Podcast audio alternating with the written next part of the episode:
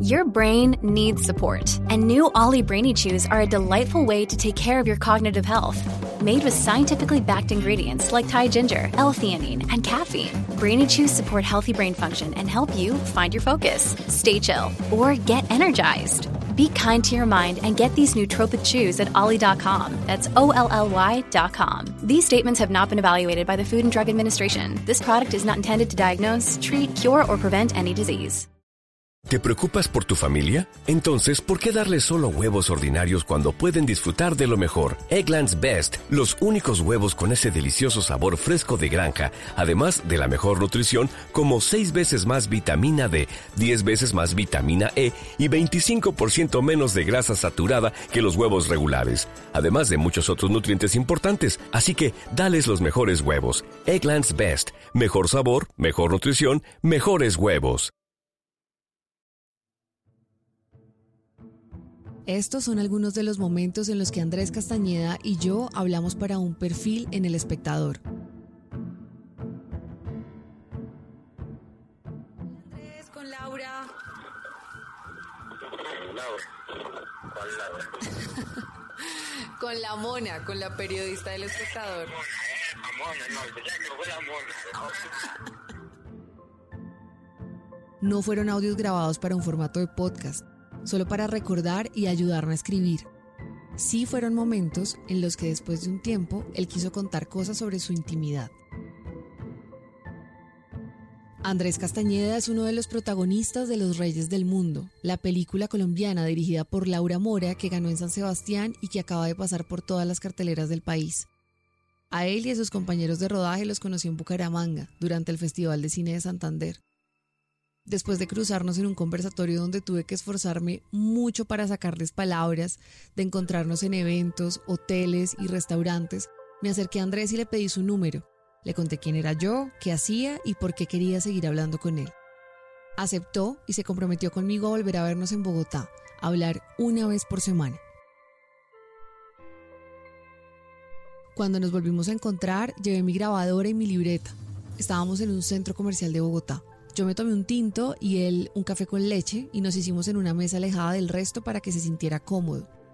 Grabé de nuevo para escribir, no para un podcast, así que no me preocupé por cuidar el sonido ni por parecer o no inteligente o prudente mientras hablaba con Andrés. Tampoco me afané cuando al ver que se emocionó o se puso nervioso por cualquier tema, le pegó varias veces al vaso de café vacío con su mezclador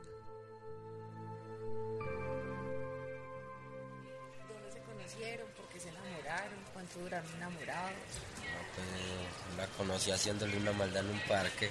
¿Qué maldad? iba pasando y la china mera agreste y se le veía pues de que era mera farita.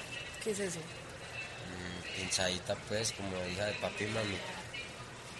Con su estilito, cuando iba pasando a mí se me dio la maldad de tirarle el tarro con el que estaba tomando gaseosa.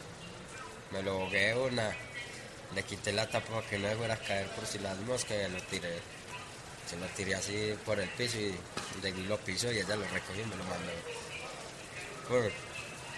Cuando en la nada me salió que era mera bandida, era mala. ¿Cómo así que bandida? No, cuando pues de momento llegó y me tiró el tarro y se me vino. ¿Cómo es que expiró? ¿Qué tiene? Yo, ¿y cómo? Vamos a hacerlo real pues, al le dije yo. Pero si la sabe brincar. Que que a mí me respetan, mal parido. Yo está loca. Ah, yo nunca he peleado con hembras, pero venga, pues, ¿me la quiere llevar? Vamos a hacerla, pues, ¿dónde es que la quiere? La mismo le así cuando la puso a analizarme, y a ese, yo, en serio, yo no quiero pelear con vos, hombre. No, pero ya tiene la pelea. Ah, ya, hágale, pues. Venga, pues, tíreme. Si veo que me corta o algo así, ahí sí se la pego. Cuando que, ah, me tiro y siempre me alcanzó a hacerme algo. ¿En dónde? Yo no veo nada. Ah, esta. Ajá. Cuando la tiró al pecho, yo me decía que así la pone. Yo me quedé como rabón y yo voy en serio. Cuando ya la china vio que me cortó, ya mismo le dije, ¿sabes qué? Si seguís, hacerle, pegámelas más bien porque yo a vos no. En realidad, mira cómo me cortaste y yo no. ya se puso a analizarme de momento. Luego me pidió disculpas No, sabes que yo ya tampoco quiero pelear y no, pues si ya me dañaste. Desde la china que discúlpeme, en realidad discúlpeme, venga, yo vamos allí, yo lo limpio. ¿Y te limpió? Sí, y allá limpiándome, donde ya, ya empezó como el interés. Y ella ya, ya me empezó a preguntarme, ¿y usted por qué no me tiro? Y yo, no, porque yo vengo de una mujer. ¿Cómo le va a tirar a usted? Si yo vengo de una mujer. Pilla, y las mujeres no tocan ni con el pétalo una rosa, pues. Yo la... Yo le dije que como fuera era para ver si usted si era paradita y a ver si se iba para el brinco. Digo, Cuando le propuso el tema del amor mencionó a Valentina, la dueña del anillo de mariposa que tiene en el dedo meñique izquierdo, la primera que lo cortó con un cuchillo, la que lo enfrentó. Él, que cinco minutos antes de sentarnos a hablar a solas estaba diciendo entre risas que solo tenía amores informales, la recordó a ella, que aún lo sube y lo baja por picos de felicidad y de profunda tristeza a medida que recuerda la historia y la cuenta. Ya vio que yo era la propia humildad y no se dejó llevar por nada de eso. Empezamos a ir al parque, hacía salir, ahí sí maltratarme más en el trabajo, ¿Por qué? ¿Para invitarla a algo qué? poderla sacar, toda la cuestión. ¿Y qué hacían cuando, cuando, cuando Ir a a tirar risa al parque, ¿Y a qué la invitabas cuando quieras tener más plata? ¿Qué, qué, qué hacían? o qué? a comer salchipapa y toda la cuestión y a salir a las discotecas. Todo eso y lo que más me gustaba era que ella no era viciosa. ¿Ella no era viciosa? Eso te iba a preguntar, ¿qué era lo que más te gustaba de ella, además de eso? que era cariñosa. Me pilla y uno todos los días aprendía cosas nuevas de ella, Como que, como ella dijo, ¿no? A ella le gustaba el hablado mío y que yo fuera pato y que no mirara más mujeres, sino concentrado por donde íbamos. Me pilla.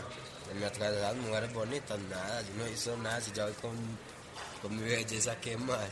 Porque yo no soy de esos de estar mirando aquí y allá cuando estoy con... y- ¿y le dijiste desde amo? que fue la primera mujer que me cortó. yo, "Uy, no, esta pelada que cuando ya empezó a ser cariñosa conmigo, ya, ya sí, ya, ya el que se sentía mal era yo. Ya, era lo último, ya, y sí, todos los días, hasta que me curó y se me cerró. Me, me sobaba y estaba lo bonito. Yo era uno que la acostaba, ¿Qué era qué? yo era uno de los que la acostaba. Me quedaba con ella hasta que quedara dormida. ¿Y en la casa de ella? Mm, No, yo la he respetado ya mucho, parce. ¿Cómo así que la respetaba? La he respetado mucho, sí es. Nunca quise eso, parce, sino que estar con ella era como estar con, con la que uno quería, con un parcero, con mucho más que todo eso. Ya éramos novios, sino que sí, eso la veía como una parcera, como mi confidente, mi mejor amiga, mi novia, mi todo, yo no sé. ¿Y ella qué quería hacer? Actriz. ¿Ella quería ser Es que actriz. ¿Tú crees en Dios, Andrés? ¿Y hablas con ella de vez en cuando? Ahora que ya ella está ya con Dios. ¿O no? Claro, porque el sueño que ella tenía, sí, pilla, ¿Qué? me llegó a mí. Yo no lo busqué. No te ayuda muy duro, parce. ¿Y, ¿Y por qué la mataron? Tiro ahí por robarla. ¿Y cómo te enteraste tú de eso? Ese día nos íbamos a ver. ¿Ese día se iban a ver? No, yo cuando yo la llamaba y la llamaba y nadie contestaba. Cuando después me contestaron y me contestaron fue en el hospital. De que si yo era familiar de, de Valentín y tales. No, yo soy el novio. Para que le informara a un familiar cercano, la mamá, de que ella se encuentra en el hospital.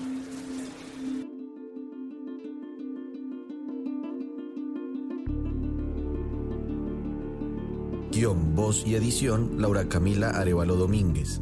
Música, Entre Montañas Producciones.